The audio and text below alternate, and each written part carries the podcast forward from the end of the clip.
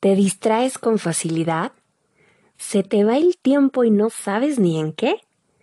¿Tienes dificultad para concentrarte? Yo soy Jessica Juárez, psicoterapeuta y tanatóloga. Quédate conmigo. Hoy te voy a hablar de herramientas muy sencillas, pero también muy eficaces para contrarrestar tus problemas de concentración.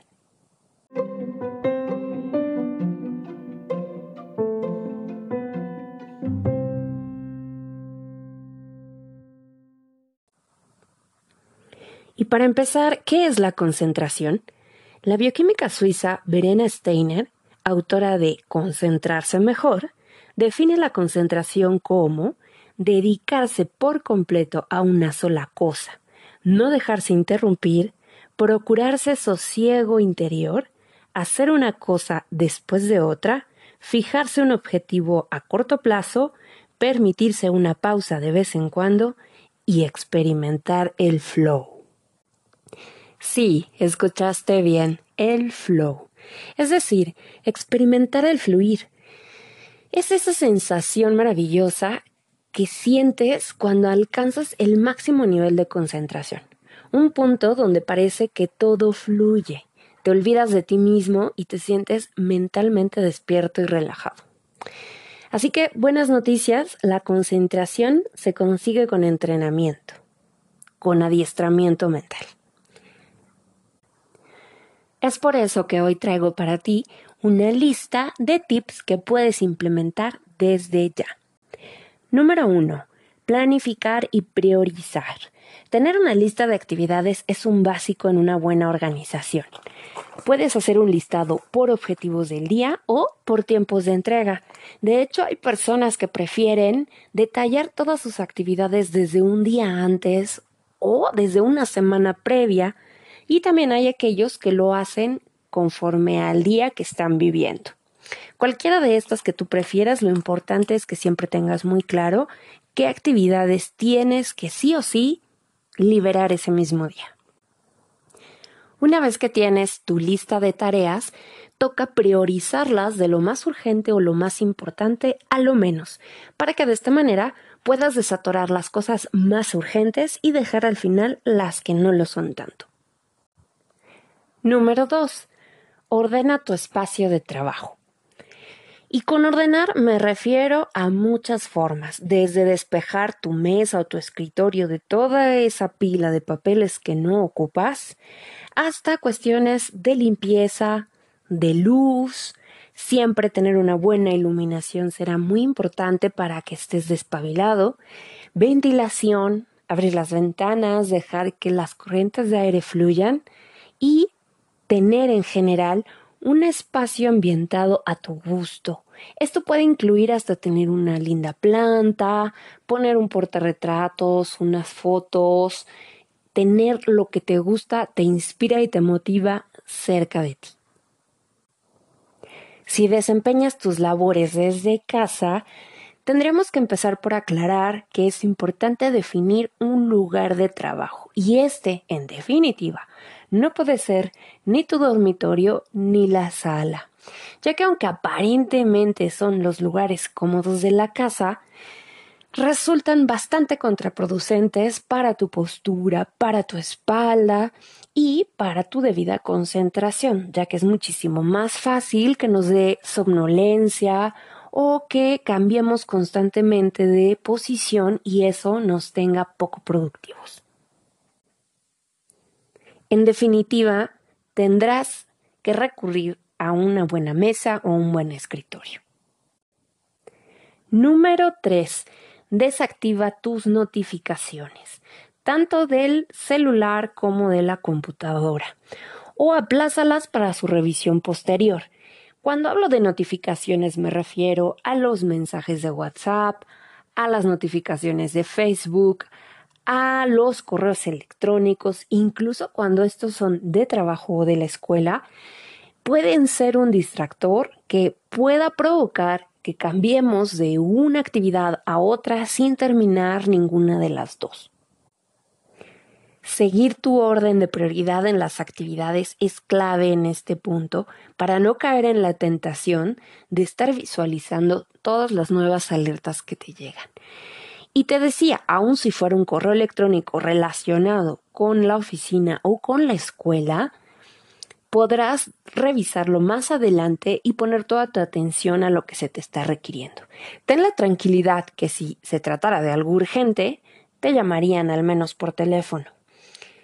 Otro tip relacionado con priorizar y con las notificaciones para que no te genere angustia es que una de tus primeras actividades en la lista sea justo la de dar revisión a tu correo electrónico, contestar los correos que tengan mayor prioridad y anotar los que requieran resolver antes alguna situación en tu lista de actividades por realizar. De esta manera sabrás que estás atendiendo lo que se requirió desde temprano o desde un día anterior y dejarás para otro horario del día lo que vaya surgiendo y que evidentemente no es tan urgente porque, insisto, te llamarían. Puedes tomarlo incluso como un ejercicio que va a impactar positivamente en todos tus círculos, además del trabajo. Y estoy hablando de la vida social, familiar, pareja, incluso el tiempo de calidad que pasamos con nuestros animales de compañía. Pues esta mala maña que tenemos de revisar con urgencia toda alerta y notificación que nos llega en el smartphone es terrible para la convivencia con el otro. Esto nos mantiene fuera de nosotros mismos, fuera del momento compartido y daña gravemente las relaciones con los demás. Y si no me crees, piensa cómo te sientes cuando le estás contando a un ser querido algo importante que te pasó y éste está viendo su celular. Número 4. Situarse en el aquí y en el ahora y además de situarse, regresar constantemente a ese aquí y a ese ahora. Aplica bastante bien con lo que acabamos de mencionar en el punto anterior. Y es que la conciencia del presente nos ayuda a ser muchísimo más eficientes. Tenemos una condición natural de nuestra humanidad que nos hace atorarnos en pensamientos pasados que tienen que ver con lo que sucedió y con lo que hubiera podido o no haber hecho al respecto. Eso nos desgasta terriblemente, nos quita tiempo que ya no podemos recuperar y además nos hace quemar el presente, que es un tiempo que sí podíamos estar usando para algo positivo y productivo. Además de ello, también hay personas que les encanta atormentarse por lo que todavía no sucede. Y esto es estar pensando en las cosas de mañana, en las cosas de la próxima semana, en los pendientes y en las metas del mes y en todo lo que tenemos que hacer para el futuro y lo agobiante que eso aparentemente se ve. Y pues realmente, si lo piensas, no tiene ningún sentido atorarse tampoco en ese bucle del tiempo. Lo más productivo y sano mentalmente, incluso para vivir con menos estrés, ansiedad, angustia y desesperación, es traerte constantemente al momento presente para enfocarte con lo que sí está en tus manos en este instante. Número 5. El uso de objetos y juguetes squishy. Esto es bastante divertido y también una forma de canalizar nuestras ansiedades a algo que no nos distrae. Estar masajeando una pelotita squishy o estar haciendo garabatos en un cuaderno con un bolígrafo mientras estamos resolviendo alguna situación tensa, incluso mientras estamos llevando a cabo una junta telefónica, una videollamada o en el momento con alguien en vivo y en directo, siempre nos va a ayudar el uso de estos objetos para poder pasar esa atención a algo en lo que no nos distraiga. Afortunadamente para ti, están de moda y hay un montón de variables y son muy fáciles de adquirir y a un bajo costo. Incluso hay algunos que tú puedes hacer por tu propia cuenta o buscando algún tutorial donde te enseñen a hacer masitas especiales que puedas estar masajeando y que te ayuden a tener este control de ansiedad al mismo tiempo que evitas tener un distractor. Número 6. El relax. También es importante que tengas tus momentos de descanso, que puedas despejarte unos momentos de lo que estás haciendo para que recuperes la frescura y la creatividad. Esto puede ser desde dar una pequeña caminata, sacar al perro a dar la vuelta, que te dé aire fresquecito en la cara o prepararte un rico té, una infusión, estirarte al menos del lugar en donde estás y que al mismo tiempo te permitas despejarte de lo que estabas haciendo. De esta manera vas a poder desconectar, pero solo momentáneamente de lo que estabas haciendo. Vas a perder la vista túnel que no te deja ver otras posibilidades para resolver problemas y conflictos y al contrario vas a obtener muchísima más creatividad e inspiración. Número 7. Tomar notas. Estar tomando algunas notas durante nuestros momentos productivos también nos ayuda a que las ideas que nos vienen de momento no se nos vayan, pero tampoco nos distraigamos queriéndolas implementar en ese instante cuando no están dentro de nuestro programa. Así que anotar cosas que nos vienen a la mente como pendientes, ideas o cualquier otra cosa que no teníamos considerada en nuestra lista es de muchísima ayuda. Es más inspirador cuando incluso estas notas no solamente son en lápiz y en papel, sino cuando lo haces más divertido, por ejemplo, usando marcadores especiales para vidrio y te puedas poner a escribir y dibujar en las ventanas de tu casa o de tu oficina para tomar las notas. Esto te permite que después las puedas borrar y volver a tener ese plano limpio para volverlo a reutilizar al día siguiente o por la tarde. También puedes encontrar en eh, diferentes tiendas en línea materiales similares al efecto pizarrón, ya sea para aplicar esta pintura en tus paredes o eh, láminas adhesivas que puedes usar a tu conveniencia para ponerlas en diferentes partes de tu espacio, donde puedas usar gises y estar haciendo marcación de tus puntos a trabajar. Incluso ahí es donde puedes también escribir tu lista que planificaste y priorizaste en el punto uno con las tareas que vas a desarrollar. Irlas palomeando, irlas tachando conforme vas avanzando. Y bueno, si lo tuyo es muchísimo más tecnológico, también hay muchas apps que puedes usar y bajar en tu smartphone para poder tomar notas y administrarlas, ponerles marcaciones de colores, poderlas clasificar y hacer todo lo que tú quieras desde tu celular. Y número 8, usa un temporizador.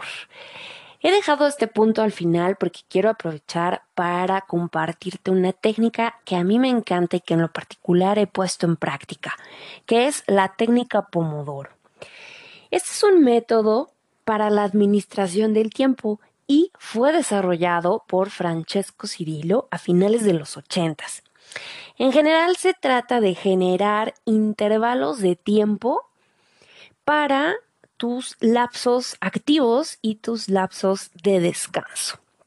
Estos intervalos van en su formato clásico en 25 minutos de trabajo por 5 minutos de break y después de cuatro repeticiones de estos dos ciclos, tienes derecho a un descanso más largo, generalmente de 20 minutos.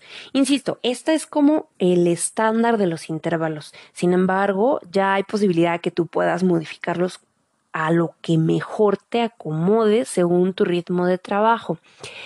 Estos intervalos de 25 minutos son llamados pomodoros y el nombre viene porque eso significa en italiano el jitomate o el tomate rojo. ¿Por qué se llama así? Pues es que Francesco usaba como temporizador este famoso reloj de cocina con el que tú puedes girar para marcar tus tiempos. Y como el clásico de la cocina era en forma de un tomate rojo, decidió llamar a su técnica Pomodoro. Ahora, además, pues tú ya puedes también encontrar sitios web donde te orientan para llevarlo a cabo o aplicaciones que incluso te ayudan a bloquear tus redes sociales o cualquier otros distractores que tú elijas que sabes conscientemente que te pueden sacar de tu concentración para que sea muchísimo más eficiente. Así que puedes aplicar la técnica básica, clásica, o puedes usar la tecnología a tu favor para también ejercer esta técnica. En general, su éxito está basado en ese sentimiento de logro que nos da haber generado 25 minutos continuos de arduo trabajo y tener esa motivación por el premio de los minutos de relax. Además de que pues nos ayuda a mejorar la agilidad mental al estar contratiempo. Y si ya te diste cuenta, esta técnica también converge con muchos de los puntos que ya te mencioné antes. Así que es bastante congruente y eficiente para este objetivo que tenemos de concentrarnos a full y ser muchísimo más productivos. En conclusión, creo que todos podemos estar de acuerdo en que uno de los principales problemas que Internet agudizó es el de la atención dispersa. Sin embargo, es también Internet el portador de la solución con un sinfín de herramientas para retomar el rumbo y enfocarnos en nuestro trabajo o en nuestros estudios. ¿Qué te parecen estas técnicas? ¿Ya has puesto en práctica algunas? ¿Tienes otras que me quieras sugerir? Te invito a mandarme un mensaje para platicar más de esto y también a que me busques en mis diferentes redes sociales como Jessica Juárez Oficial y que visites también mi sitio web www.jessicajuarez.com. En la sección de mi blog también estaré publicando un poco más a detalle parte de estas técnicas y los enlaces a diferentes aplicaciones respecto a lo que ya hablamos. Te mando un abrazo, gracias por dedicarme tu tiempo, seguimos conectados.